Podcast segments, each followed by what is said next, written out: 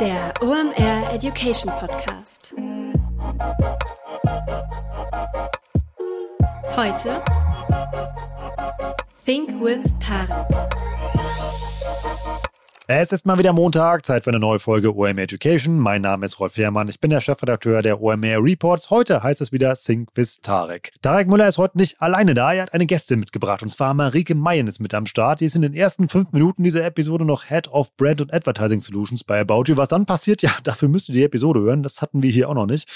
Und äh, wir reden über das Thema Retail Media. Ähm, als das Thema reinkam, dachte ich mir, wow, das wird spannend. Wir lernen jetzt also alle zusammen, wie man Banner bei About You schaltet die Geschichte schon erzählt. Ich habe mich aber selten so geirrt. Das merkt man sehr schnell in der Episode, wie meine Begeisterung für dieses Thema minütlich steigt. Unter Retail Media versteht man, ja, grob gesagt, immer den Verkauf von Inventar auf E-Commerce-Plattformen an Brands. So kann man das ganz gut zusammenfassen. Warum sollte man das tun? Klingt ja so spannend wie eine Steuererklärung, weil das sehr gut funktioniert. Weil irgendwie wer kennt äh, seine Zielgruppe besser als diese Plattform? Denn meistens sind die Leute immer halt da eingeloggt, haben ein Kundenkonto oder ähnliches. Das heißt, man kann da richtig gut mit targeten.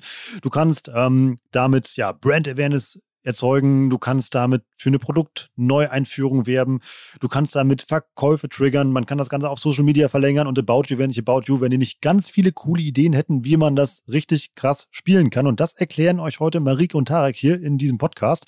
Das macht richtig Spaß, denen zuzuhören. Die plaudern auch so ein bisschen aus dem Nähkästchen, wie so die Zusammenarbeit mit Marken aussieht, was man da so für Kampagnen immer irgendwie bauen kann. Und ähm, ja, lasst euch für dieses Thema genauso begeistern, wie die beiden das bei mir geschafft haben. Also, bevor wir jetzt in die Episode starten, noch ein kurzer Hinweis in eigener Sache und dann starten wir mit Retail Media by About You. Und dieser Hinweis ist die OMR Academy. Die habe ich ja schon ein paar Mal hier ans Herz gelegt. Warum? Ich bin wirklich begeistert von dem, was wir da gebaut haben. Denn die OMR Academy ist ja ein Fernstudium, was wir für euch überlegt haben, wenn ihr eine Online-Marketing-Disziplin von der Pike auflernen wollt. Zum Beispiel starten wir da im Februar mit äh, Instagram Marketing. Das ist ein ganz neues Modul, was wir da entwickelt haben. Dozent ist da Peter Mestel. Der war hier auch schon beim Podcast. Die Episode verlinken wir auch nochmal unten. Da könnt ihr mal da nochmal reinhören. Warum mag ich die Academy so? Das macht ihr erstmal ja berufsbegleitend, so zwei bis drei Stunden in der Woche investiert ihr da. Und ähm, das ist halt ja kein langweiliges Webinar, wo ihr einfach sitzt und nachher halt einen Fragebogen ausfüllt. Nee, das ist eine sehr interaktive Sache. Ihr habt da QAs oder Live-Sessions immer halt mit dem Dozenten. Ihr habt einen Slack-Channel, wo ihr euch untereinander austauschen könnt. Ihr löst da immer zusammen zusammen Aufgaben, könnt Netzwerken und die spannendsten Sachen machen. Und das ist richtig cool, wie eben halt diese digitale Uni-Experience funktioniert, kann ich euch nur dazu raten. Geht einfach mal auf omr.com slash academy und da findet ihr nicht nur das Insta-Modul, sondern auch noch die ganzen anderen Kurse, die wir haben, zum Beispiel zum Thema Digital Analytics oder auch zum Thema Facebook Advertising und nutzt einfach mal den Gutscheincode Academy 10, dann bekommt ihr auch noch 10% Rabatt auf euren Platz im digitalen Hörsaal.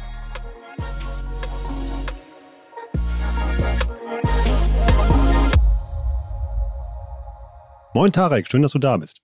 Moin Rolf, Happy New Year. Ja, das stimmt. Erstes Hink des Tarek Episode 2022 und du bist heute nicht alleine, du hast jemanden mitgebracht. Hi Marike. Moin Rolf, moin Tarek. Wir reden heute über Retail Media, spannendes Thema und ich freue mich eine Menge von euch beiden zu lernen, wie ihr das so bei About You macht. Mit Tarek, ich glaube mittlerweile wissen die Leute, wer jetzt du bist, äh, also wer du bist. Deshalb frage ich heute mal Marike, wer bist du, was machst du da und warum ist es eine saugute Idee, mit dir über Retail Media zu reden? Ja, ich bin ähm, Marike. Ich bin jetzt seit bald sechs Jahren bei About You an Bord. Ich bin 2016 gestartet, nachdem ich Modedesign studiert habe und danach so ein bisschen die Hamburger Agenturwelt kennengelernt habe. Und ich bin damals ja mit einem kurzen, knackigen Titel als Junior Fashion Editor, Newsletter und Push Notifications im Content Team ähm, bei About You eingestiegen. Und ähm, ja, war wie gesagt für die Newsletter und die Push Notifications zuständig und bin dann nach so knapp einem halben Jahr mit meinen Kanälen zusammen ins CRM-Team umgezogen.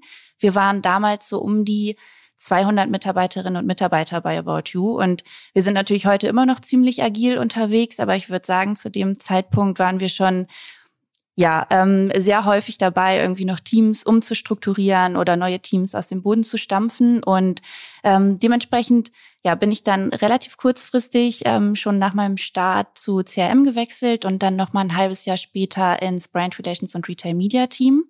Und ich habe damals dann als Account Managerin angefangen. Also ich war für unsere Supplier zuständig und ähm, seit knapp dreieinhalb Jahren leite ich die Abteilung Brand Relations und Retail Media. Wie, wie alt bist du, Marike? 28. 28, wow. Gut. Also bei, bei, dem Lebenslauf könnte man nämlich auch denken, hier äh, äh, pitcht sich gerade eine 40-Jährige. Ähm, ja. Aber so eine klassische About You-Karriere eigentlich von euch, wenn man mal so mit den, an die vergangenen äh, ja. Gäste denkt, die du mitgebracht hast. Also einfach so ähm, ja, im Unternehmen, eigentlich mit dem Unternehmen gewachsen, oder? Ja. Ja, ist eine klassische About You-Karriere, würde ich sagen. Also das ist auch nicht so, dass ich jetzt hier die Leute immer danach selektiere, dass sie alle irgendwie so eine ähnliche Art des Lebenslaufs haben. Ne, bei uns sind viele, die als Absolventen einsteigen oder ganz, ganz frische Berufsleben. Ich meine, Marika, als du bei uns angefangen hast, warst du dann was, 24 oder irgendwie sowas, ne? Als ich eingestiegen bin, war ich 23. Ja, ich bin gerade 23 geworden, genau.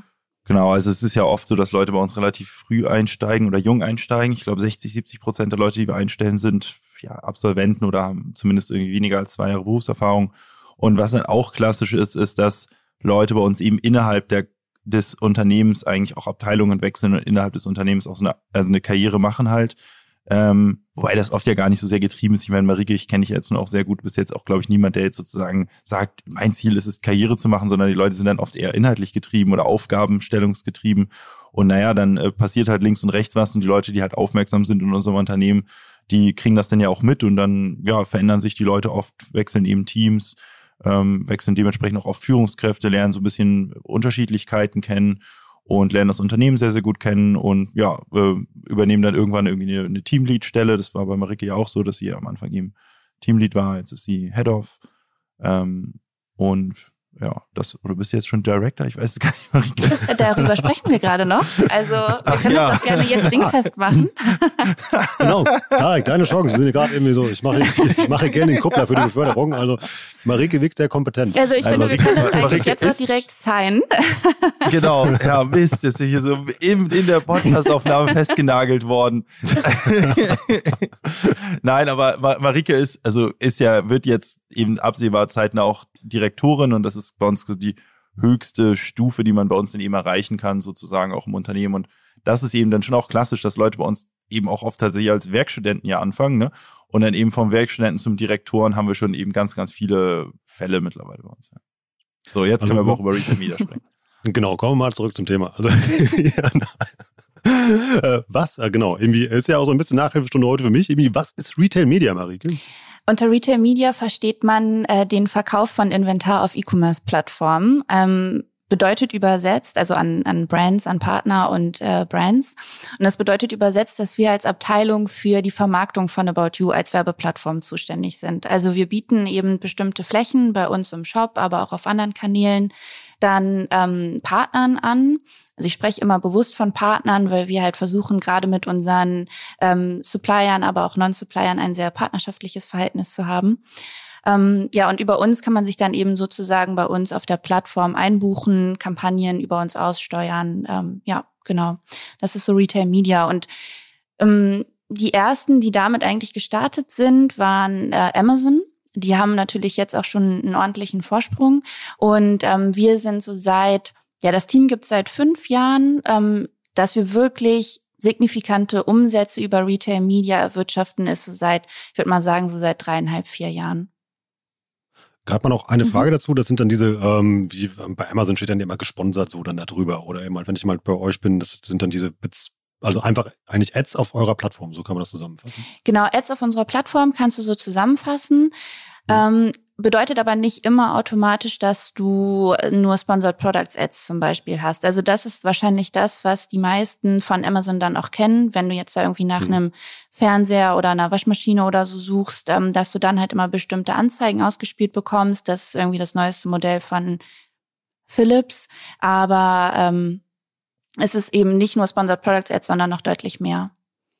Mhm. Also es geht auch, das muss man sagen, das unterscheidet uns dann natürlich auch von Amazon, aber quasi auch kategoriebedingt, dass wir den Großteil unserer Umsätze nicht mit diesen Sponsored Products machen, sondern eher mit Content-getriebenen Placements, wo es eher darum geht, dass man eben Geschichten erzählt über die Marken und die Marken eben Lifestyle-mäßig auflädt und nicht nur so das stumpfe nach oben boosten von Produkten, wie das bei Amazon der Fall ist. Mhm. Wie viele Leute machen das denn bei euch? Also wie sieht euer Team so aus? Unser Team, ähm, ja, unser Team kann man eigentlich in zwei Bereiche unterteilen, ganz grob. Du kannst einmal sagen, dass es ähm, das Jobprofil gibt, das eher in Richtung extern geht und einmal das Jobprofil, was eher in Richtung intern geht. Und extern bedeutet dann, das sind die Leute, die wirklich den Kontakt zu den Partnern halten, die um neue Budgets pitchen, die aber eben auch für Brand Relations zuständig sind. Das heißt, neben ähm, der Akquise und ähm, der Umsetzung neuer Kampagnen sind wir natürlich dann auch als Plattformen sehr interessiert daran, eine sehr gute Beziehung zu unseren Partnern zu haben. Das heißt, ähm, ja, die Account Manager oder Brand Relations Manager kümmern sich dann eben um unsere Partner direkt. Und die interne Rolle übernimmt dann eigentlich sobald die Kampagne eingetütet ist und äh, die Mockups ready sind. Also kurz bevor Go Live ist, ähm, übernehmen dann unsere Product Manager, kümmern sich um die ganzen internen Schnittstellen, vor allem auch zu unseren Tech-Teams. Alles, was dann ähm, vielleicht noch umgesetzt werden muss von, von unserem CRM-Team, von, von unserem Shop-Team. Ähm, das übernehmen dann die Product Manager über das Monitoring der Kampagne bis hin zu den Reportings. Um mal so ein Gefühl zu kriegen, wie viele Leute sind das, die sich bei About You um das Thema kümmern? Wir sind um die 40 Festangestellten im Team und davon 40? Ja, genau, 40. okay. Und ähm, davon kannst du ungefähr drei Viertel auf extern und ein Viertel auf intern setzen, wobei sich das natürlich auch vermi vermixt. Also du hast ähm, teilweise auch Digital Marketing Manager, die sind dann ähm, vor allem für die Sponsored Products Ads zum Beispiel zuständig. Das ist ein internes Tool, was wir aufgesetzt haben. Und ähm, die haben natürlich zum einen Schnittstellen nach extern, aber arbeiten auch sehr stark nach intern. Ich gucke jetzt mal zu Tarek rüber. Da arbeiten 40 Menschen auf dem Thema. Ich würde mal behaupten, das ist so ein bisschen umsatzrelevant, oder? Oder wie sieht das in der Gesamtstrategie aus mit dem Thema? ein bisschen umsatzrelevant ist es ja. Nein, es ist schon sehr umsatzrelevant. Wir haben zu unserem Börsengang einmal Zahlen veröffentlicht dazu. Und zwar haben wir die Zahlen von Q4 2020 veröffentlicht. Ähm, und damals hatten wir, hat der Retail-Media-Bereich einen Umsatzanteil vom About You Gesamtumsatz von 2,4 Prozent gehabt. Und ja, wir werden dieses Jahr 1,7 Milliarden Gesamtumsatz machen. Ne, jetzt kann ja jeder selbst die Mathematik machen. Ähm, in der Annahme, dass es vielleicht mindestens ja mal wahrscheinlich gleich geblieben ist, läppert sich das dann schon ganz schön zusammen, was da an Euros reinrauscht. Äh, und vor allen Dingen ist es natürlich profitabler als jetzt der Umsatz, den man über den Verkauf von Ware macht weil dem ja keine Logistik gegenübersteht, dem stehen keine Wareneinsätze gegenüber und Co. Ähm, auf der anderen Seite muss man auch sagen, dass man halt vorsichtig sein muss, glaube ich, in der zu schnellen Skalierung dieses Bereichs, weil dem eigentlich unsichtbare Kosten gegenüberstehen, würde ich es mal behaupten oder sozusagen bezeichnen. Denn ähm, einem Kunden ein Sponsored Product anzuzeigen, heißt ja, dass du einem, dem Kunden ein anderes Produkt nicht anzeigst. Und die Frage ist ja, ob du vielleicht die, das andere Produkt eher verkauft hättest, also letztendlich deine Conversion Rate minderst. Und oder, und das finde ich eigentlich fast noch schlimmer, die Kundenerfahrung halt einschneidest, ja, indem die Personalisierung nicht exakt das macht, was die Personalisierung denkt, was am aller, allerbesten ist. Ja. Und dementsprechend muss man, glaube ich, immer darauf achten, dass man halt diese unsichtbaren ähm, Kannibalisierungskosten im Blick hat und die eigentlich als virtuelle Kosten auch gegen diese Umsätze rechnet, ne? Und dann eben schaut, dass es dann immer noch profitabel ist. Wenn wir jetzt mal die Prozentzahl nehmen von den 2,4 Prozent, die du eben angesprochen hast, wie hoch ist denn der Anteil von diesem Bereich eben halt bei in anderen Branchen, weißt du das? Oder bei anderen Mitbewerbern? Also bei Amazon meine ich, dass die ein bisschen über 4% sind, oder Marike? Hm. Ja. Vom GMV, glaube ich. Ne? Und Zalando hatte auch Q4 2020 äh, veröffentlicht. Wo lagen die nochmal, Marike? Ich weiß gerade nicht. Die lagen schon einen deutlichen Ticken unter uns ich glaube irgendwie 1,5, ich will jetzt auch nichts Falsches ja. sagen, ich glaube 1,5 hm. oder 1,8 Prozent oder so, ne? Also knapp unter 2 Prozent, sage ich mal, waren die, glaube ich, Q4 2020. Das wird mittlerweile auch höher sein, ne? Das ist, wie gesagt, das hm. ist auch schon über ein Jahr her quasi diese, die, der, der Reporting-Zeitraum. Ich glaube, die haben ihre neuen Zahlen noch nicht daraus gegeben. Und bei uns war es eben ein bisschen über 2 Prozent. Da sieht man also, das ist schon nicht, nicht wenig. Aber es ist auch noch deutlich weniger, als es bei einem Amazon der Fall ist. Ich finde ja. zum Beispiel, deswegen habe ich die Kannibalisierungsgeschichte auch gerade gesagt, ich bin ja auch Amazon Heavy User. Ich finde es mittlerweile schon auch ziemlich nervig, muss ich sagen, die, die Anzahl, die Frequenz der Sponsored Products, dass wenn du halt was suchst, früher warst du es halt gewohnt, du suchst was, die ersten drei Ergebnisse sind die besten. So, und jetzt ist es so, dass die ersten drei Ergebnisse Sponsored Dinger sind und du weißt es nicht. Die Amazon gibt sich auch größte Mühe, dass du das nicht auf den ersten Blick erkennen kannst, was jetzt sponsored ist und was nicht. Und persönlich finde das schon ein bisschen nervig, dass ich mich nicht mehr darauf verlassen kann, dass Amazon mir immer das Beste zeigt, sondern eben mir versucht, eben diese sponsored Dinger unterzujubeln. Und deswegen finde ich halt, muss man eben gucken, wie stark will man das skalieren. Und ich glaube jetzt quasi ein, ein total ein hoher Umsatzanteil ist nicht per se immer nur gut. Ich glaube, es ist immer die, auch die Frage, wie man es eben macht. Deswegen meinte Marike ja auch gerade, dass wir ähm, auch versuchen, eigentlich nicht so stark auf diese Sponsored Products zu gehen, sondern stärker auf emotionale Geschichten erzählen mit unseren Marken, Kampagnen produzieren, da werden wir gleich nochmal drauf einspringen, weil da, da glaube ich persönlich dran, oder glauben wir, glaube auch, dass, dass da, sag ich mal, der Einschnitt in die ähm, User Experience halt geringer ist, als wenn du eben potenziell irrelevante Produkte nach oben in die Kategorie schiebst, nur weil dich jemand dafür bezahlt so vermeidet ihr auch, wenn ihr es nicht zu sehr pusht, dass so eine gewisse Bannerblindness da ja irgendwie, irgendwie auch entsteht. Das ist bei Amazon ja so, dass man ja wirklich weiß, okay, guck mal, die ersten zwei, drei Ergebnisse musst du dir gar nicht angucken und zumindest das erste eben halt, weil, ähm, oder auch wenn es nicht smart platziert ist, wenn der Preis dann doppelt so hoch ist wie beim zweiten, das fällt dann ja relativ schnell auf, dass das halt eine Ad ist. Ähm, welche Werbekanäle bespielt ihr denn auf eurer Plattform mit diesem Thema? Du kannst eigentlich unsere Werbekanäle in, ja, grob in drei Cluster einteilen. Es gibt einmal On-Site Branding, dann haben wir On-Site Sales, beziehungsweise eher Sales orientiert und dann haben wir noch externe Kanäle. Und On-Site Branding erstreckt sich eigentlich über alle Page-Types, die wir haben. Das heißt, das ist nicht nur innerhalb einer bestimmten Produktkategorie möglich, sondern du kannst eben auch auf der Startseite aktiv sein. Du kannst über alle Devices aktiv sein. Das heißt, du kannst Desktop, aber natürlich vor allem Mobile Web und auch in der App dann ähm, deine Teaser schalten. Und ähm, bei On-Site Branding geht es vor allem um Impressions. Das heißt, da arbeiten wir ganz stark mit Bildmaterial einmal von unseren, äh, von unseren Brands, was wir zur Verfügung gestellt bekommen, oder eben auch mit Bildmaterial, was wir für unsere Brands produzieren. Dann bei On-Site Sales geht es eben vor allem um die Sponsored Products Ads. Also das, was wir gerade schon besprochen haben, dass du bestimmte Artikel innerhalb unserer Shop-Kategorien ja nach oben pushen kannst. Wir haben daneben auch noch ähm, vereinzelt andere Placements auf unterschiedlichen Kanälen, die dann eher einen stärkeren Produktfokus haben. Aber gerade wenn du ja das, das Thema Performance beziehungsweise Sellout treiben willst, dann ist es eigentlich Sponsored Products Ads. Und ähm, der dritte Kanal, den oder das dritte Cluster sind unsere externen Kanäle. Da geht's einmal um CRM, also ganz klassisch um unsere Content-Newsletter und auch unsere Push-Notifications, aber auch genauso um Social Media, also Instagram, TikTok. Wir können teilweise auch TV noch mit hinzuziehen, je nachdem, wie groß dann die Kampagne auch tatsächlich wird.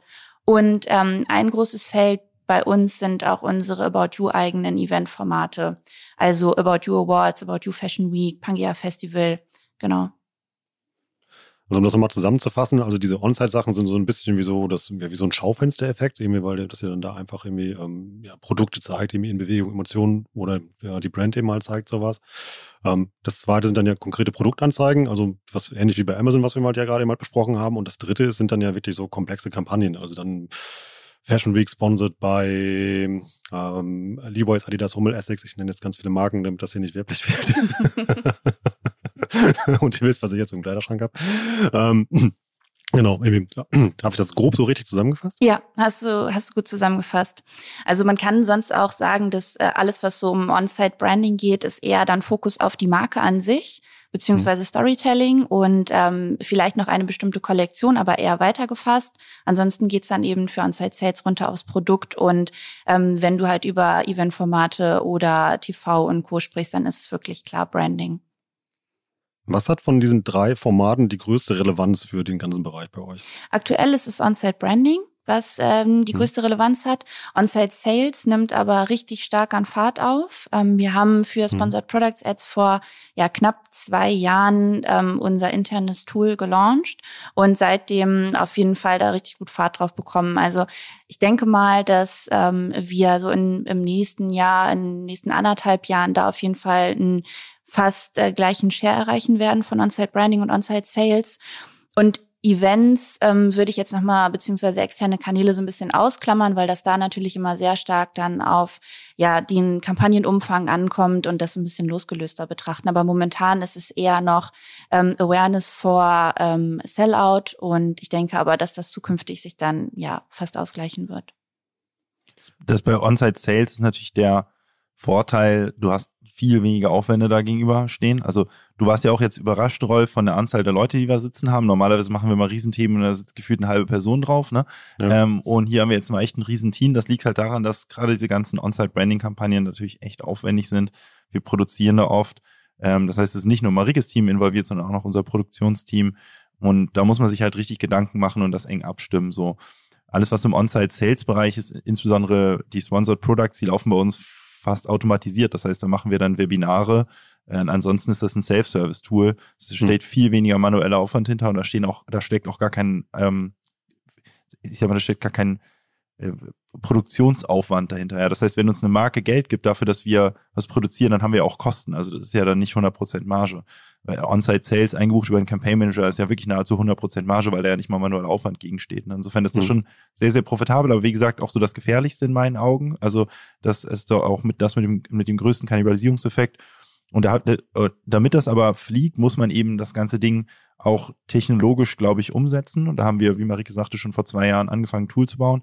Muss ich sagen, war für mich persönlich ein mega geiles Projekt. War ich auch echt ganz eng dran und mitkonzipiert und so, weil ich bin ja aufgewachsen mit Google AdWords und das war so mein kleiner Tarek Traum, ja, ein eigenes Google AdWords bauen. Äh, und das hat, Chibo-Ecke, ja. das, ja, das hat erstaunlich gut funktioniert, dass wir da ein Tool gebaut haben, hatten wir auch echt Riesenglück, einen super coolen äh, Product Owner drauf bekommen. Und das läuft halt mittlerweile richtig gut. Und da versuchen wir dann jetzt aber auch zu steuern, dass halt die On-Site-Sales zum Beispiel auch stärker mit unserer Personalisierung zu verknüpfen, äh, zu verknüpfen, irgendwann mal, mal ein Beispiel zu nennen. Wenn jetzt jemand absoluter Nike-Fan ist und Adidas hasst oder umgekehrt Adidas-Fan ist und Nike hasst, dann glaube ich, sollten wir demjenigen auch kein Produkt anzeigen, egal wie viel derjenige, die Marke uns dafür bezahlt, ähm, wenn wir absolut wissen, das ist eine Hassmarke, die kauft der Kunde nicht. Ne? Und dass man das halt so ein bisschen sozusagen diesen Wear-out-Effekt ähm, von Sponsored Products auch quasi mindert und das geht halt nur, indem man es eben technologisiert. Deswegen haben wir damit auch relativ spät angefangen und On-Site Branding machen wir schon seit immer und deswegen ist auch, glaube ich, der On-Site Branding Anteil eben bei uns sehr, sehr hoch. Und das könnt ihr aber schon. Also, weil das wäre ja dann, um diese Effekte zu erzielen, die wir ja schon mal in der CM-Episode zum Beispiel besprochen haben oder in dieser Performance-Marketing-Episode, dass ihr also da schon personalisieren könnt. Und das kann dieses Tool dann schon. Ja, aber da ist jetzt auch schon noch viel Luft nach oben. Hm. Also in dem, dafür zu sorgen, dass das halt möglichst relevant ist, das geht schon besser. Ich finde, wir haben, ich habe ja gesagt, wir haben angefangen, das AdWords nachzubauen. Hm. AdWords ist ja ein Tool, was im Wesentlichen auf die Suchanfragen, also auf den Bedarf eines Kunden reagiert und dann aber schon danach optimiert, welche Kampagnen klicken am besten und konvertieren am besten und die kriegen so eine Art Bonus bei AdWords Quality Score quasi. Und ich glaube, der nächste Schritt dieses Campaign Managers ist eigentlich da jetzt noch so eine Art Instagram-Logik reinzubauen, Instagram-Facebook-Logik, weil was ja da passiert ist, dass du eigentlich tendenziell Ads bekommst, die für dich relevant sind, ja, also auch thematisch relevant sind. Und das ist eben dieses Thema Verknüpfung mit der Personalisierung in dem Geschmacksprofil der User, um halt dafür zu sorgen, dass eben möglichst die Werbung, die angezeigt wird, dann halt wenigstens auch gut ist, also relevant ist um diese Kannibalisierungseffekte halt letztendlich zu mindern. Und ich sag mal, bei dem, bei dem Thema AdWords, da sind wir, glaube ich, schon sehr, sehr weit. Ich habe das Gefühl, wir sind da mittlerweile echt auf einem richtig guten Stand. Das kann man schon echt mit AdWords vergleichen. Aber den Schritt jetzt eben hin zu dem Facebook-Werbesystem, was nochmal stärker auf Geschmacksprofil eingeht, das ist schon nochmal ein komplizierterer Schritt. Äh, und da sind wir gerade dran. Da sind wir aber jetzt auch, da sind wir noch lange nicht fertig. Ja. Das ist noch lange nicht perfekt. Kurze Unterbrechung in eigener Sache, danach geht's weiter. Ich werde häufig gefragt, wie ich zu OMR gekommen bin. Das ist relativ einfach. Äh, meine tolle Schwägerin hat mir ein Ticket fürs Festival geschenkt vor fünf Jahren und dann saß ich da im Auditorium. Dann gab's zwei prägende Erlebnisse. Einmal der Vortrag damals von Scott Galloway und dann ein Interview zwischen Philipp Westermeier und Roland Eisenbrand, dem Head of Content hier bei OMR. Und ähm, da habe ich gemerkt, es ist hier keine billige Effekthascherei. Hier geht's richtig um Inhalte, um tolles Wissen und vor allem hier sind richtig kluge Menschen am Start und ich wollte unbedingt ein Teil davon werden.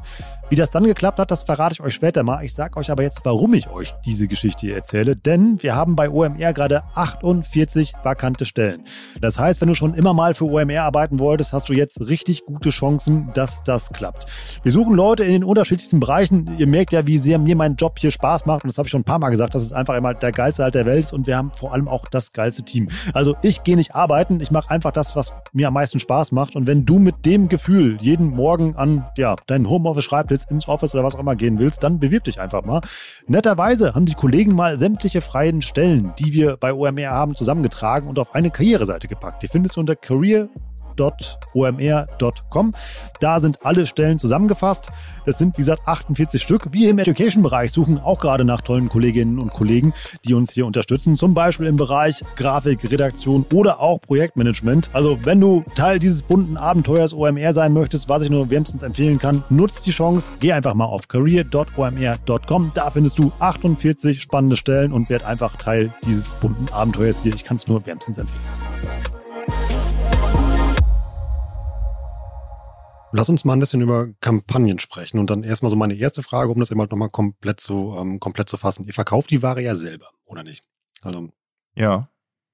Das heißt, irgendwie Levi's schaltet bei euch Ads, damit ihr mehr Umsatz mit Levi's Produkten macht. Genau, ja. Ja.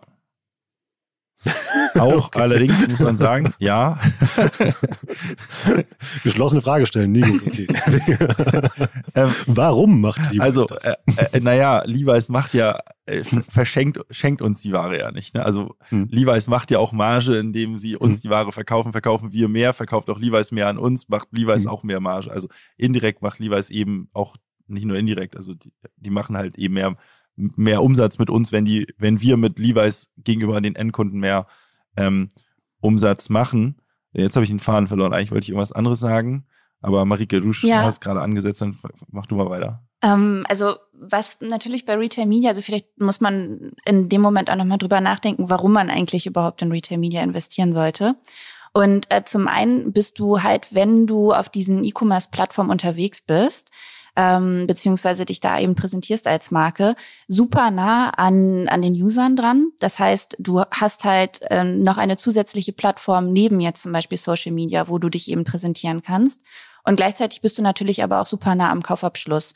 Und ähm, wenn man jetzt uns ähm, direkt anschaut, also About You eben als ähm, E-Commerce-Plattform, dann hast du natürlich auch eine ganze Bandbreite an Brands. Und keiner, wirklich, ich glaube, niemand hat Bock, sich irgendwie durch 500 Jeans zu klicken und da irgendwie zu schauen, ähm, welche Jeans jetzt die nächste im Kleiderschrank sein könnte. Und da musst du dann halt irgendwie auch als Marke eine gewisse Visibility haben, ob jetzt über On-Site Branding oder On-Site Sales, um überhaupt noch so am, am, am User dran zu bleiben und dann eben auch die Sichtbarkeit zu erfahren. Jetzt, jetzt habe ich auch meinen Punkt wieder, jetzt da mir wieder eingefallen. Ähm, der Effekt, die, die Steigerung des Umsatzes auf unserer Plattform heißt auch die Steigerung des Umsatzes für den Lieferanten. Aber im On-Site-Branding-Bereich sehen wir tatsächlich auch ein Spillover über unsere Plattform hinaus. Mhm. Wir haben ja über 30 Millionen monatlich aktive User und seitdem wir public sind, weiß man auch, wie viele aktive Kunden wir haben, nämlich knapp über 10 Millionen. Das heißt aber, 20 Millionen Menschen surfen regelmäßig auf unserer Website, kaufen aber nicht bei uns. Ja. Und wir sehen, dass die Werbung, die ähm, Marken auf unserer Plattform machen, also insbesondere die branding-orientierten Werbemaßnahmen, sich auch im Ökosystem außerhalb auswirken. Das sieht man zum Beispiel dadurch, dass die Google-Suchanfragen steigen. Also wenn jemand eine Kampagne bei uns fährt für eine bestimmte Kollektion, dann sieht man die Google-Nachfragen steigen. Wir haben zum Beispiel auch schon das ein oder andere Mal Marken neu eingeführt. Also, wo wir eine Marke bekommen haben, die exklusiv hatten, die nur bei uns verkauft wurde und wir dann eine Werbekampagne gefahren haben. Und witzigerweise haben wir immer wieder gehört, dass die ähm, Marken uns dann zurückgespielt haben, dass Leute offline in irgendwelchen anderen Läden waren und nach dieser Marke gefragt haben. Und daran sieht man ja, dass es eben auch einen Effekt gibt über unsere Plattform hinaus äh, und nicht quasi der, der Return on Investment ist nicht rein der, die Umsatzsteigerung innerhalb von About You, sondern auch ein Markeneffekt, der sich mit in mehr Vertrieb auf anderen Plattformen auswirkt. Also ist ja noch die Frage, wo die Conversion ja stattfindet, ob bei euch oder eben halt dann doch nachher halt im Store, aber er hat der oder die Kundin hat dann ja vielleicht eben halt das, das Produkt eben halt bei euch gesehen. Genau. Macht ja auch voll Sinn, also weil der ist ja dann irgendwie, ähm, ihr seid ja eigentlich dann so eine Art irgendwie ähm, ja fast schon Targeting-Funktion mit vorqualifiziertem Traffic. Also weil die Leute, die da unterwegs sind, sind ja fashion-affin, die interessieren sich Voll. dafür eben so und, und ist ja auf den allgemeinen ähm, Kanälen, die wir so kennen, durch iOS 14 und Co. ja nicht so viel einfacher geworden ist. Ja, ja, Rolf, perfekt. Du kannst direkt bei uns anfangen, ja. Du hast das Thema schon total erfasst. Man muss ja Nummer sehen, 41, ja. Man, man, man, muss ja sehen, man muss ja sehen, ähm, äh, was haben die denn, was haben die Marken denn früher gemacht? Früher sind die Marken hm. ja hingegangen und haben teure Advertorials in zum Beispiel Modemagazinen gebucht, um genau mhm. das zu erreichen, um im Prinzip die Geschichte ihrer Marke zu erzählen. So, mhm. du weißt, jeder Modemagazin ist jetzt nicht mehr das Nummer eins Medium, zumindest der jungen Generation, ja. Also ist ja die Frage, wohin gehen denn diese Budgets und wie schaffst du es eigentlich als Marke letztendlich dich emotional aufzuladen, was wovon du dann überall profitierst. Ne, äh, ist natürlich total richtig. Wir haben 30 Millionen monat, monatlich aktive User. Das sind ja alles Leute, die sich irgendwie für Mode interessieren. Mhm. Und das ist die effizienteste Werbung wahrscheinlich, die du machen kannst. Viel effizienter, also auf jeden Fall mal als ein Modemagazin, aber auch ähm, effizienter als jetzt zum Beispiel bei Instagram und Co., weil auch da ist das Targeting so genau kaum möglich, dass du sagst, ich möchte Modeinteressierte eben erwischen. Ne? Und das verstehen immer mehr Kunden, deswegen ist auch immer mehr so, dass die Budgets gar nicht nur von den sogenannten ähm, ja, sozusagen Retail-Marketing-Budgets kommen, ja, also die meisten Marken haben quasi ähm, so Händler-Marketing-Budgets, so, um, um, da, um quasi die Sales innerhalb der Plattform zu erhöhen. Das sind dann meistens auch die Gelder, die in diese sales-orientierten Aktivitäten fließen, wie bei wie die Sponsored Products und so weiter. Und wir sehen, dass wir immer mehr Budgets auch bekommen aus den ganz normalen Marketing-Abteilungen, also der Brand-Marketing-Abteilung, wo wir dann wirklich in Konkurrenz stehen zu einem Instagram, einer TV-Werbung oder halt irgendwelchen Anzeigenmagazinen. Bevor wir jetzt aber irgendwie nach Marikes Beförderung jetzt noch mal eine Abwerbung hier verkünden, lass uns mal wieder zurück zu den Cases kommen, wonach ich eben gefragt habe. Ähm, äh, Marike, erzähl uns doch mal was von Kampagnen, die ihr gefahren habt, wie die so funktionieren und irgendwie was da so passiert. Also du kannst ähm, ja Kampagnen in ganz unterschiedlichen Umfängen eigentlich bei Retail Media umsetzen. Das fängt an mit ähm, ja entweder Sponsored Products Ads, wo du ab zum Beispiel 500 Euro Kampagnen aufsetzen kannst, also mit relativ geringem Budget auch einsteigen kannst. Wenn du jetzt eher in Richtung äh, Branding gehen willst, dann musst du schon äh, Minimum 10.000 Euro investieren. Und das hat dann nach oben hin äh, tatsächlich nahezu kein Ende. Und ähm, mhm. wir können eben auch Kampagnen über alle Kanäle, also alle Kanäle, die wir jetzt von Branding über Sales, über externe Channels besprochen haben, umsetzen. Und wir haben zum Beispiel im letzten Jahr eine exklusive Kollektion mit Levi's gelauncht, haben zu dieser exklusiven Kollektion auch eine ähm, kleine Upcycling-Kollektion noch produziert und haben diese Kampagne dann äh, gemeinsam mit zwei Künstlern, mit äh, Calvin Colt und Wavy Boy umgesetzt. Die beiden haben einen Song für die Kampagne geschrieben. Wir haben Musikvideo produziert. Das war dann ja so das Herzstück der Kampagne. Also es war sehr, sehr branding-lastig, wie man jetzt vielleicht schon so raushört ähm, haben dann aber natürlich auch channelspezifisch produziert für zum Beispiel TikTok, für Instagram, aber eben auch für unsere Plattformen. Also alles, was dann die Stills zum Beispiel bei uns auf der Seite angeht, ähm, das produzieren wir dann eben entsprechend der Kanäle und auch entsprechend des jeweiligen Fokuses, was dann Awareness oder ähm, eben Abverkauf sein kann. Genau, und ähm, der krönende Abschluss sozusagen der Kampagne war dann die Levi's Fashion Show auf der About You Fashion Week, ähm, wo die beiden dann auch nochmal performt haben. Und das heißt dann, auch wenn das jetzt irgendwie alles andere Kanäle sind, immer die mhm. bespielt werden, das ist dann trotzdem alles bei dir und bei deinem Team dann eben halt aufgehängt, eben mal, dass du dann immer diese Kampagne halt mitentwickelst und dann auch ja vom TikTok-Video bis zur ja irgendwie ähm, Ad dann bei euch auf der Seite eben halt dann alles koordinierst. Genau, also wir sind dann in dem Moment Project Lead, aber wir haben natürlich noch ganz mhm. viele andere Teams dann ähm, bei uns, bei About You, die mit involviert sind. Also vor allem unsere Konzeption, also wir haben eine Inhouse-Konzeption, eine Inhouse-Produktion, ähm, Influencer-Team, Social Media, ähm, generell das Paid-Media-Team. Also wir sind da dann sehr vernetzt und äh, involvieren eigentlich alle Experten, die bei uns dann aber in-house eben die einzelnen Channels betreuen. Und so ist dann die Kampagne im Gesamten definitiv Teamwork. Aber wir als äh, Brand Relations und Retail Media Team sind dann in dem Moment Project Lead und kümmern uns am Ende darum, dass ähm, ja alles zur richtigen Zeit live geht. Wie gut funktioniert was? Also kannst du Conversion Rates verraten, zum Beispiel immer auf so Ads dabei, so Kampagnen? Conversion Rates kann ich tatsächlich nicht verraten. Also das ist ein bisschen äh, tricky, gerade bei jetzt so spezifischen Kampagnen.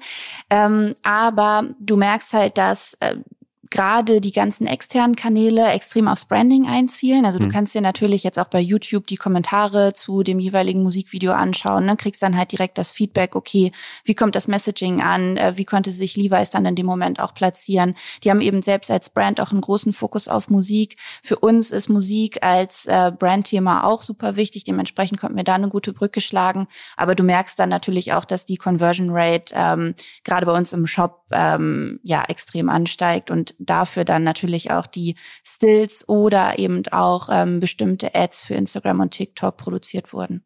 Macht ihr das mit Partnern nur mit diesen exklusiven Collections wie für Levi's oder gibt es auch noch andere Beispiele? Nee, es gibt auch noch andere Beispiele. Also wir haben auch unabhängig von Eventformaten zum Beispiel ähm, letztes Jahr mit Adidas äh, mehrere Kampagnen umgesetzt, die teilweise auch äh, Country Cluster spezifisch waren. Das heißt, wir haben zum Beispiel für ähm, Stay and Play, das war ein bestimmtes Produkt von Adidas Performance, da ging es darum, dass du ähm, als Frau während deiner Menstruation weiterhin Sport treiben kannst, beziehungsweise dabei unterstützt wirst, haben wir ähm, sehr channelspezifisch für TikTok produziert.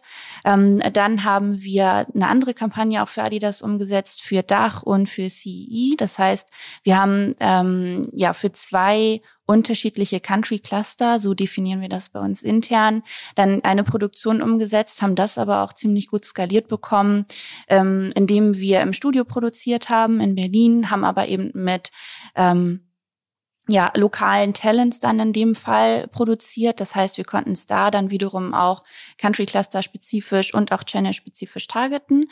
Und ähm, das sind dann Kampagnen, die nicht unbedingt einen Event-Charakter haben und auch nicht unbedingt auf Exclusive-Kollektionen abzielen, sondern ähm, bestimmte Produkte, die sowieso aus dem Sortiment der jeweiligen Lieferanten stammen, eben nochmal gesondert bei uns highlighten sollen. Wie sieht denn so eine Zusammenarbeit mit so einer Marke aus? Kannst du das mal grob skizzieren?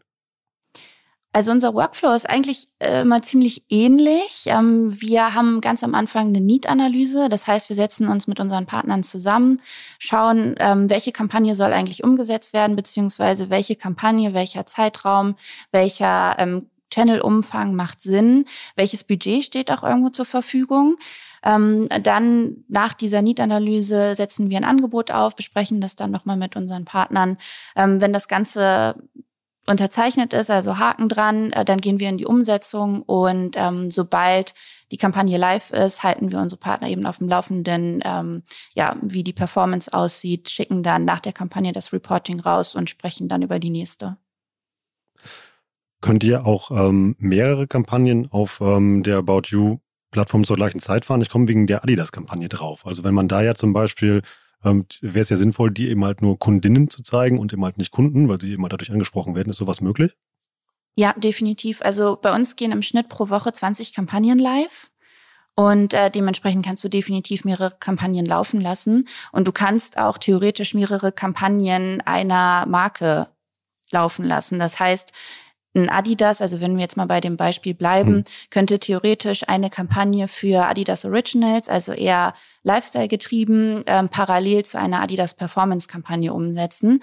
Da muss man dann natürlich vorab ganz genau definieren, welche Kanäle angesteuert werden sollen und wie das Targeting aussieht. Also zum Beispiel natürlich Gender, aber genauso auch, okay, auf welchen ähm, Page-Types möchtest du unterwegs sein? Vielleicht platzierst du dich mit Adidas Performance dann nur auf den Sportkategorien und ähm, Adidas Originals ist dann eben etwas breiter gestreut, zum Beispiel auf der Startseite aktiv. Aber das ist definitiv alles möglich. Also wenn ihr davon 20 in einer Woche fahrt, dann ist das granularer, als ich dachte, wenn ich ehrlich bin. Und ich dachte, das wäre jetzt eher so wie, wie Banner schalten, aber es ist ja echt Wahnsinn, was man damit alles machen kann. Ja, also bei Facebook, Instagram gehen wahrscheinlich 20 in der Sekunde live. Ne? Das ist ja so, wir sind auf dem richtigen Weg, aber es geht auch immer noch granularer. Ähm, und die Targeting-Möglichkeiten auch nach Geschmack und Co., ähm, die wollen wir ja noch verbessern. Wir haben ja grundsätzlich ein sehr großes Interesse daran, eben viel granularer zu sein weil dieses Thema, was ich gerade oder eingangs meinte, dass man, dass wir schauen müssen, dass quasi die Werbekampagnen, die wir fahren, halt möglichst relevant sind für den Kunden. Kunden sind sehr unterschiedlich, das heißt, wir haben total hohes Interesse an Vielfalt, damit wir immer was haben, was wir den Kunden zeigen können, was halt für den Kunden Kunden eben relevant ist. Lass uns doch nochmal kurz sammeln, irgendwie, was man damit alles machen kann. Also Branding kann man damit machen, immer irgendwie sehr gut, irgendwie dann ja irgendwie Sichtbarkeit kann man damit machen. Ähm, was kann man damit noch machen? Du kannst ähm, definitiv auch unterschiedliche Zielgruppen erreichen, beziehungsweise auch neue Zielgruppen dann für dich erschließen.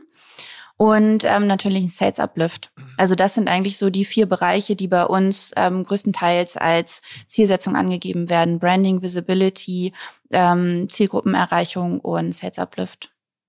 Ja, und auch, also das geht, das geht so ein bisschen jetzt auch mit Branding einher, aber kannst natürlich auch dein, dein Image oder deine Reputation in einer bestimmten Kategorie verbessern. Also das ist auch häufiger so, dass dann Marken für irgendwas stehen, Hosen und sagen dann, ich möchte jetzt auch bei Kleidern, ich möchte auch dafür stehen, dass ich tolle Kleider habe. Und da kannst du natürlich auch sehr spezifisch letztendlich innerhalb einer Kategorie dann dafür sorgen, dass der Kunde in der Wahrnehmung eben dich auch als Marke als kompetent in dieser jeweiligen Kategorie wahrnimmt, auch wenn das eine neue Kategorie ist. Und Produkt- und Markeneinführung hast du eben noch gesagt. Das haben wir jetzt beim Sammeln vergessen, wenn wir gerade nochmal ja. die ganzen Benefits hier zusammengetragen haben.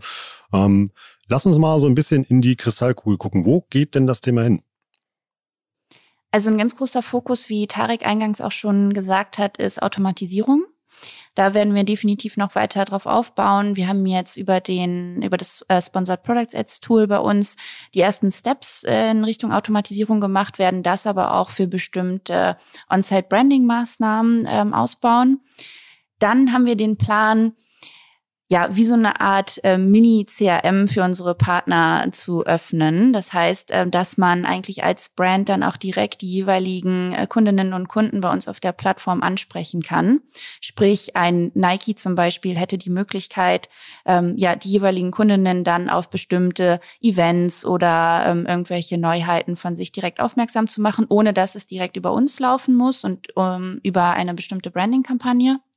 Und dann arbeiten wir natürlich auch immer an neuen Produkten und ähm, an neuen Placements, die wir aus unserem Shop beziehungsweise dann eben auch dem gesamten Umfeld erschließen. Und besonders ja, heiß ist sozusagen gerade das Thema Live-Shopping. Das ist ja sowieso irgendwie in aller Munde und das ist definitiv für uns auch ein großes Thema, was wir dann in Richtung März, April ähm, weiter ausrollen werden. Da fahren wir momentan so die ersten Tests, aber das ist ähm, definitiv was, was uns jetzt 2022 sehr stark begleiten wird. Da bin ich auch sehr gespannt drauf, wie das bei euch auf der Plattform aussieht, weil das halte ich auch für ähm, ja, einen ganz guten Weg, Menschen Dinge zu verkaufen. Und äh, bin ich mal gespannt, was ihr da so macht. Tarek, irgendwie mal nochmal so an dich gefragt. Immer dieses, ähm, wie entwickelt sich dieses Thema so strategisch weiter immer bei About You? Wird das immer wichtiger werden oder immer auch so im Gesamt dem Markt? Ist das vielleicht eine Lösung, wirklich dieses, ähm, ja, diese schlechter werdende Datengrundlage und Targetingmöglichkeiten von den Social Media Plattformen auszugleichen? Ja, auf jeden Fall. Ähm, darüber hinaus ist es auch eine Möglichkeit, die Zielgruppe überhaupt noch zu erreichen. Also vor 20 Jahren war halt Branding für Lifestyle-Marken relativ einfach. Warst du Massenmarktmarke, hast du TV gemacht. Warst du nischig, bist du halt in die Nischenmagazine gegangen und hast halt Print-Ads gemacht. Ähm, und Outdoor. Ja, Outdoor kannst du auch heute noch machen. Magazine sind halt tot und junge Leute gucken kein TV mehr. Also es, ist, es geht eben nicht nur darum, dass auch im Digitalen letztendlich durch die äh, Targeting-Möglichkeiten der Plattform die Marken eingeschränkter sind, sondern auch im nicht-digitalen, äh, wo ja eigentlich der wesentliche Teil der Brand-Budgets auch hingelaufen ist, so ein bisschen die Kanäle wegbrechen. Und deswegen glaube ich sehr stark, dass Plattformen wie unsere für Marken immer relevanter werden im Markenaufbau. Ich glaube aber auch, dass so Themen wie die Events immer relevanter werden. Also dass Marken immer mehr versuchen, eigentlich sich in der Offline-Welt zu inszenieren. Tun wir auch.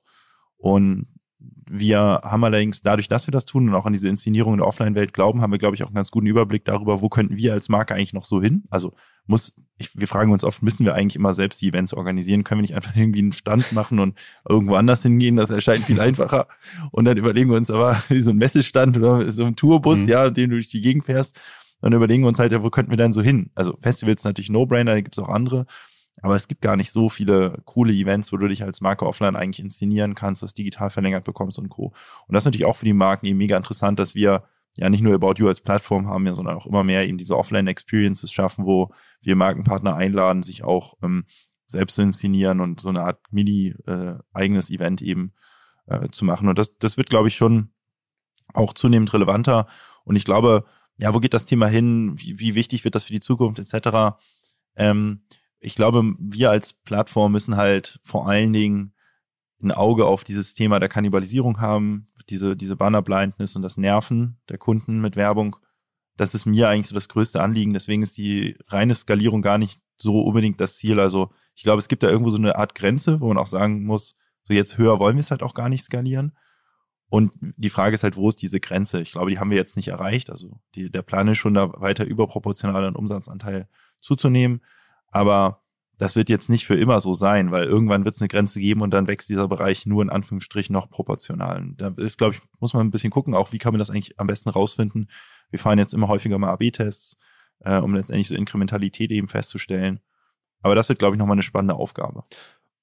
Und dann muss man ja auch sagen, das hatte Marike auch am Anfang so ein bisschen gesagt, dass dass wir unsere Partner sind. Also Marikes Abteilung macht ja nicht nur Sachen, die wir auch in Rechnung stellen, sondern ist auch quasi der, der Marketing-Draht zu den Marken. Wir haben ja total das Interesse daran, dass die Marken auch ihre Community bespielen. Das ist das, was Marike gerade als letztes sagte.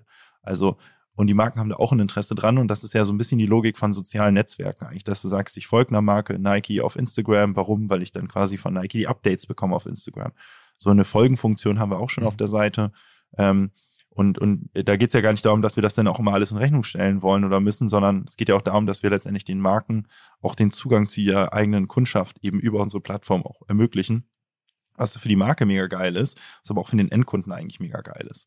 Weil viele Leute wollen ja eigentlich mehr Informationen über die Marke haben. Äh, und das, denke ich, hat auch nochmal viel Potenzial. Das erhöht so ein bisschen die Stickiness der Plattform und so diesen Community-Charakter. Und ihr habt auch noch die App ähm, als, ähm, ja, als Content-Lieferant. Die haben wir jetzt so ein bisschen ausgeklammert. Da können wir vielleicht mal in einer der nächsten Episoden mal drüber sprechen. Das finde ich auch noch ein echt starkes About You-Werkzeug, die App, die ihr habt. Marike, Tarek, das hat Spaß gemacht äh, und ich habe unglaublich viel über Retail-Media gelernt. Und ich bin ehrlich, ich hätte nicht gedacht, dass da so viel drinsteckt, als wir das irgendwie, als ich das Thema eben halt erstmal gelesen habe. Also ich habe viel gelernt. Danke dafür und war schön mit euch zu sprechen. Ja, danke für die Einladung. Freut mich auch, dass mal wieder ein Gast dabei war. Ich finde es eigentlich immer schön, wenn wir so ein Dreiergespann hier miteinander sprechen und auch vielleicht nochmal der Aufruf an die Hörerinnen, ähm, dass wenn ihr Themenwünsche habt, euch ihr die auch ihr gerne an uns oder Rolf, vielleicht gibt's noch mal eine E-Mail-Adresse durch oder irgendwas rüberschicken kannst, ne? weil Rolf und ich überlegen auch oft, was kann man so als Themen machen als nächstes und äh, ja, sind auch immer für Ideen offen. Retail Media war nämlich, glaube ich, ein Vorschlag von jemandem, ähm, der an mich herangetragen wurde. Das war, finde ich, ein ganz cooler Ja, auf alle Fälle. Ihr schickt mir das entweder direkt per LinkedIn oder einfach per E-Mail an report.omr.com. Dann landet das bei uns in der Inbox und dann irgendwie sammeln wir das gerne, irgendwie leiten das dann auch weiter an Tarek. Vielleicht habt ihr auch noch eine Nachfrage an Marike oder sowas. Und ähm, dann gucken wir mal, dass wir euch dann auch noch irgendwie mit dem Digital-Support ein bisschen helfen können. Nochmal danke für eure Zeit und das ganze Wissen. Hat Spaß gemacht. Tschüss, ihr beiden. Tschüss, Marike. Tschüss, Tarek. Vielen Dank. Ciao. Ciao. Das war wieder richtig spannend. Ich habe eine Menge gelernt. Ich hoffe, ihr auch. Und hätte mir vorher jemand gesagt, dass das alles in Retail Media drinsteckt, ich hätte es wirklich nicht geglaubt. Das ist eine unglaublich spannende Online-Marketing-Disziplin und ja, die habe ich wirklich vollkommen unterschätzt. Teilt gerne mal eure Erfahrungen zu diesem Thema. Wie immer auf LinkedIn oder Social Media, wo ihr auch immer unterwegs seid. Taggt gerne da irgendwie Marike Tarek oder mich mit drin oder den OM Education Bereich auch. Dann diskutieren wir gerne mit euch und mich würde wirklich mal interessieren, wie ihr zum Thema Retail Media steht. Habt ihr schon genutzt? Funktioniert das gut für euch? Wie sind eure Erfahrungen? Macht das einfach gerne mal. Ich habe noch einen kurzen Hinweis in einer Sache für euch dann verrate ich euch, womit wir nächste Woche hier weitermachen. Und zwar, wir haben einen neuen OMR-Report geschrieben und zwar zum Thema Gen Z. Für mich ist das Thema ja, Generationswechsel im Internet beziehungsweise halt im E-Commerce immer halt ein riesenhaftes Thema und das wird häufig noch wirklich unterschätzt. Deshalb beschäftigt euch mal damit. Ähm, wir haben einen 130 Seiten starken Report mit 15 Experten dazu geschrieben. Da sind jede Menge Downloads drin, Checklisten und eine ganze Menge Fachwissen und vor allem auch da, wie auch hier heute in der Single Target-Episode, eine Menge Substanz. Also das ist nicht Generation Goldfisch und E-Mails Klischee-Dreschen. Nee, das hilft euch wirklich.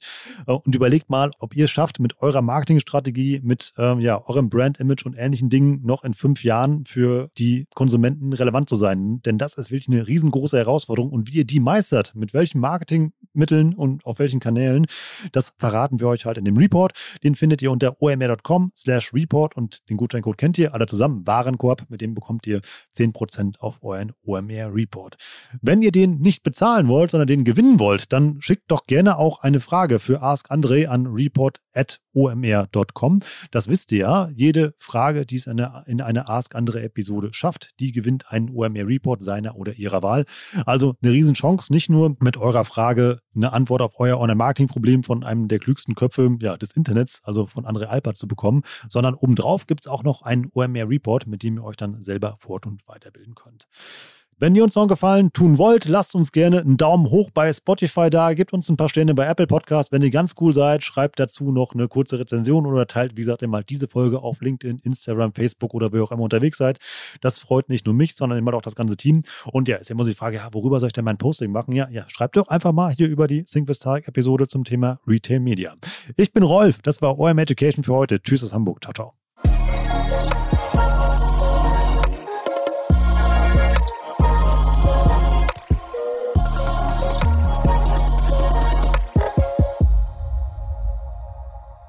Dieser Podcast wird produziert von Podstars bei OMR.